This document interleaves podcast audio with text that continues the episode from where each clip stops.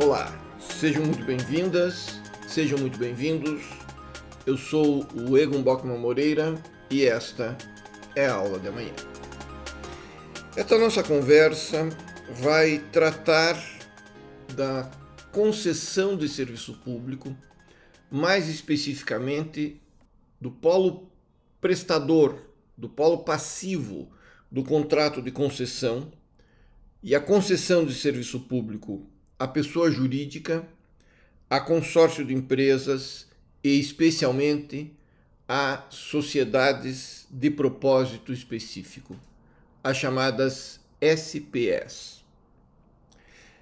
Se nós examinarmos o artigo 2 da Lei 8987 de 95, aquela que eu chamo de Lei Geral de Concessões, o artigo 2 é o que trata das definições, das definições para os efeitos desta lei. E seu inciso 2 do artigo 2 consigna a definição de concessão de serviço público. É a delegação de sua prestação, feita pelo poder concedente, mediante licitação, na modalidade concorrência ou diálogo competitivo, a pessoa jurídica ou consórcio de empresas que demonstre capacidade para seu desempenho por sua conta e risco e por prazo determinado.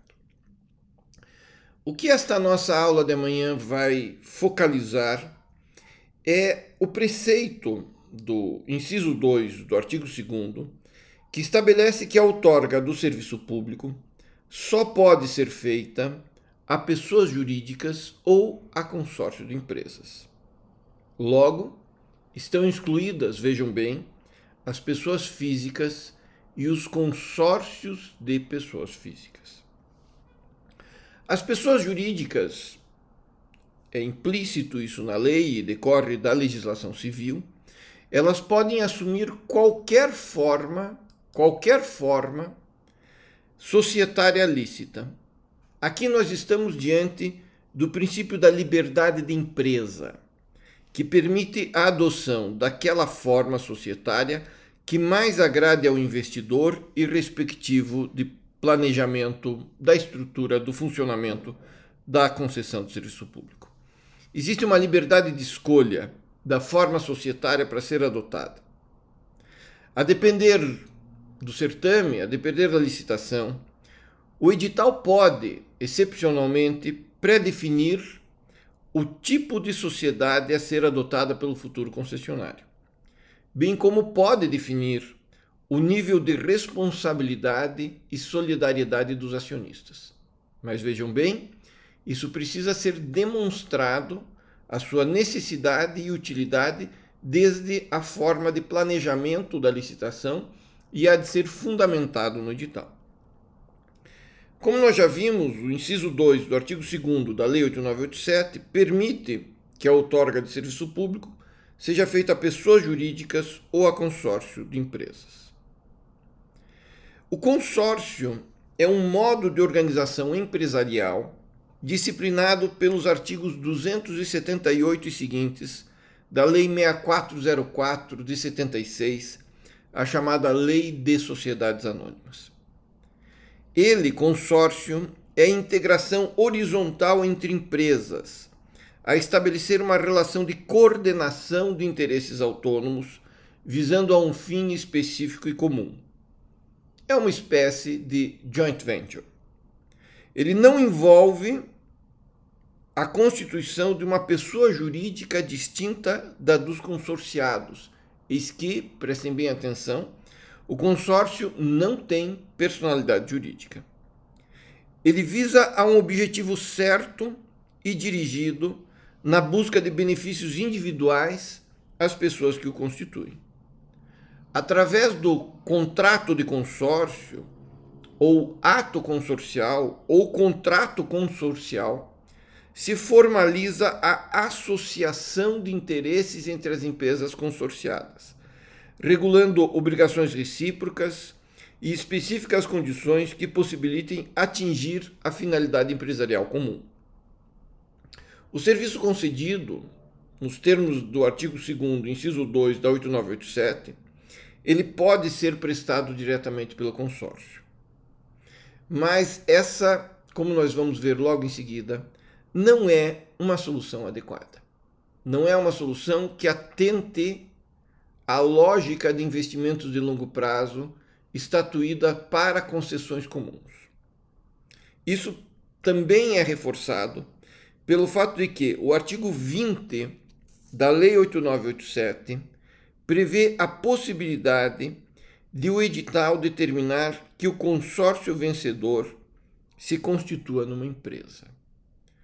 Isto é, o consórcio vencedor, antes da adjudicação, antes da celebração do contrato, melhor dito, ele passa a ter personalidade jurídica própria, patrimônio, sede e administração autônomas de seus consorciados. Isso devido ao fato de que as concessões envolvem contratos com prazos muito longos, que exigem autonomia decisória, estabilidade objetiva e subjetiva durante décadas. A concessão também pode gerar eventuais conflitos de interesses entre as empresas consorciadas que venceram a licitação e o próprio objeto do contrato de concessão. Por exemplo, as empresas consorciadas, se forem empresas do setor de construção civil, empreiteiras de obra pública, por exemplo, elas terão todo o interesse em celebrar todos os contratos que envolvam obras públicas na concessão. Porém, nem sempre isso é vantajoso para a concessão. Pode gerar conflitos de interesse. Pode haver um concorrente no mercado de setor de obras públicas que forneça obras e serviços a preços mais baratos do que os próprios sócios do empreendimento. Por isso é muito importante que a empresa que assumirá a condição de concessionária do serviço, ela assuma uma autonomia em relação aos seus sócios. E essa autonomia, eu posso lhes dizer, é uma antítese, quase uma antítese da ideia de consórcio, que descarta a constituição de uma pessoa jurídica autônoma. Né? O consórcio envolve a conjugação de interesses em médio prazo, sem permanência duradoura. Né? É um non-corporate joint venture. É apenas um contrato que não gera uma pessoa jurídica. E é aqui que entra em cena a sociedade de propósito específico. A sociedade de propósito específico como uma pessoa jurídica a ser constituída pelos antigos consorciados, ou mesmo, quem sabe, pela empresa que sozinha venceu a licitação, para funcionar exclusivamente, especificamente, melhor dizendo, como concessionária daquele contrato de serviço público.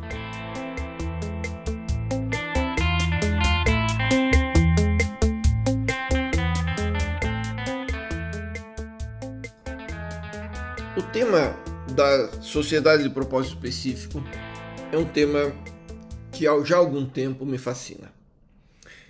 Em vista da necessidade de autonomia administrativa, de autonomia patrimonial, de autonomia financeira e de autonomia técnica para a gestão do projeto concessionário, é recomendável que os editais de licitação, quando não a própria lei, como fez a lei de PPPs, a Lei 11079 de 2004, no seu artigo 9, é usual que se exija que o vencedor constitua uma sociedade de propósito específico, uma SPE, para assinatura do contrato. E será, por conseguinte, a SPE a concessionária do serviço público. A SPE ela se destina basicamente à autonomização de parcela de atividades empresariais, com ou sem patrimônio, permitindo a efetiva separação dos ativos e dos riscos envolvidos em determinado negócio. Logo, os riscos da concessão, as receitas da concessão, o projeto concessionário assume especial autonomia por meio da constituição de uma SPE. É um típico ring-fenced project, isto é, é separado pelo anel societário da SPE. Ela se dirige apenas e tão somente a um empreendimento, gerir a atividade concessionária daquele típico contrato. É uma empresa comum, é uma corporate joint venture, é uma relação de conteúdo complexo estabelecido entre entidades que explorem empresas com finalidade de realizar em comum um determinado projeto empresarial. E esse mecanismo ele é utilizado para conferir autogoverno ao projeto e neutralizar as influências econômico-financeiras que outros negócios efetivados pelo membro da SPE possam ter sobre o empreendimento concessionário e vice-versa. Imaginem a hipótese de que a empresa vencedora da licitação, por um problema do destino, entre em falência. Ora, nos termos da Lei 8987, a falência da concessionária é uma das formas de extinção do contrato. Mandamental, inclusive. Não existe alternativa. Se porventura a empresa vencedora da licitação ou consórcio de empresas constituírem uma sociedade de propósito específico, isola-se esse evento infausto ocorrido com uma das empresas ou com a própria empresa vencedora da licitação e torna-se, portanto, o projeto concessionário em si mesmo incólume, imune a variações de seus sócios. A Lei Geral de Concessões, no seu artigo 19, ela permite que a administração pública exija que o eventual consórcio vencedor se constitua numa SPE para executar o contrato. E essa organização societária, ela oferece uma vantagem que é justamente a estabilidade do polo passivo do contrato de concessão.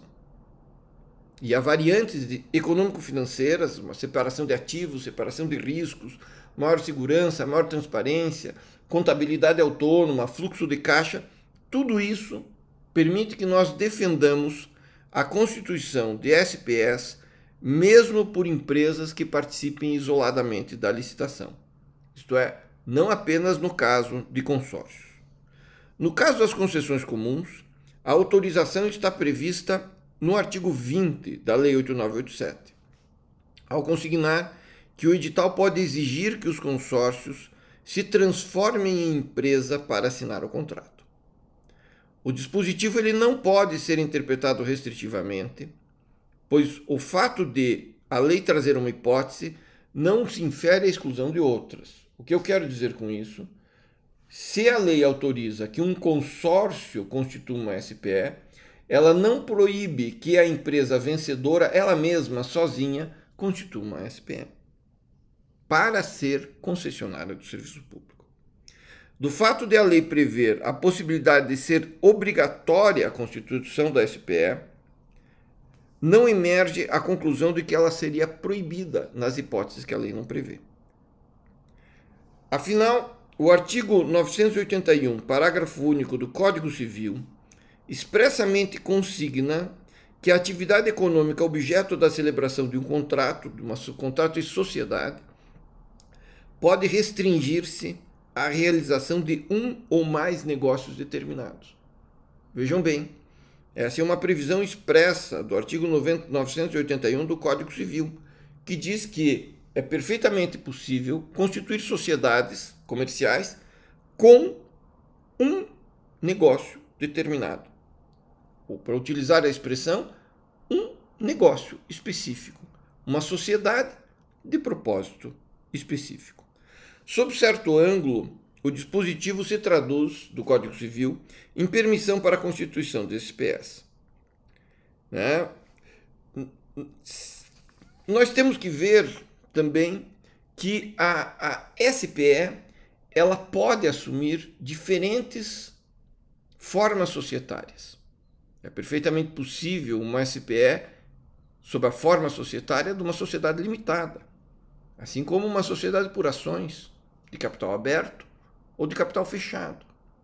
Quando se fala em SPE, portanto, só se fala quanto ao objeto específico daquele contrato social, dirigido à prestação do serviço público que lhe foi concedido. E não se fala, isso é um equívoco que eu já vi, é um equívoco que eu já vi algumas vezes que nós precisamos afastar, não se fala na forma societária. Essa é de livre escolha do concessionário e eventualmente, muito eventualmente, a depender da respectiva justificativa do edital, ela pode sim ser pré-definida pelo ato convocatório. Mas aqui é importante uma ressalva. O fato de determinada sociedade restringir seu objeto social a determinado negócio jurídico não significa que ela vai praticar atos exclusivamente vinculados a ele. Por vezes se exige, para o bem, no caso das concessões, para o bem do projeto concessionário, que outros tantos negócios sejam praticados, inclusive com terceiros. Por exemplo, se imagine um concessionário de rodovias que consiga demonstrar para os seus acionistas que é uma vantagem a aquisição de uma usina de asfalto, mesmo uma usina de asfalto móvel, com a finalidade de servir de meio para o aprimoramento da gestão do serviço. A toda evidência, a SPE, concessionária de rodovias, não transgredirá de forma alguma o seu objeto social, nem tampouco o edital de licitação ou a lei de concessões. Justamente o contrário. A usina configura um instrumento adequado ao cumprimento dos seus deveres.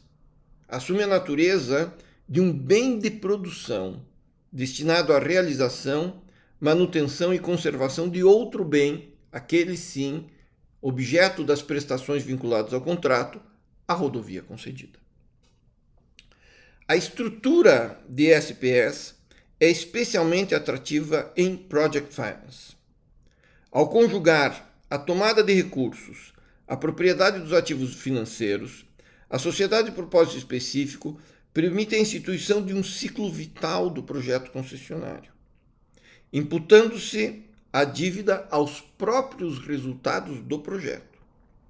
Depois, essa separação patrimonial torna o projeto mais atrativo e confiável. Como a sociedade de propósito específico conduzirá exclusivamente um determinado projeto, o que for nela aportado se destina exclusivamente a ele. Por outro lado, ela, a sociedade de propósito específico, permite que se institua uma espécie de partilha de riscos entre aqueles que a instituíram e os investidores que aportam valores nela. Na medida em que o investidor aceita ser pago por meio dos resultados da SPE, ele assume o risco, ao lado daqueles que constituíram a sociedade de propósito específico, derivado da própria consecução do projeto.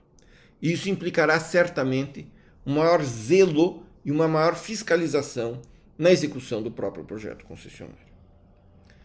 Como nós vimos, o tema de concessões, polo passivo, consórcios né, e sociedades de propósito específico não só é muito rico, como é muito importante para que nós compreendamos que os contratos de concessão de serviço público, eles são contratos sui generis, típicos, peculiares, que existem em sua compreensão autônoma como um projeto concessionário próprio de ser executado por uma sociedade de propósito específico. São essas as minhas considerações dessa nossa conversa. Espero que vocês fiquem bem e até a próxima aula de amanhã. Fiquem bem.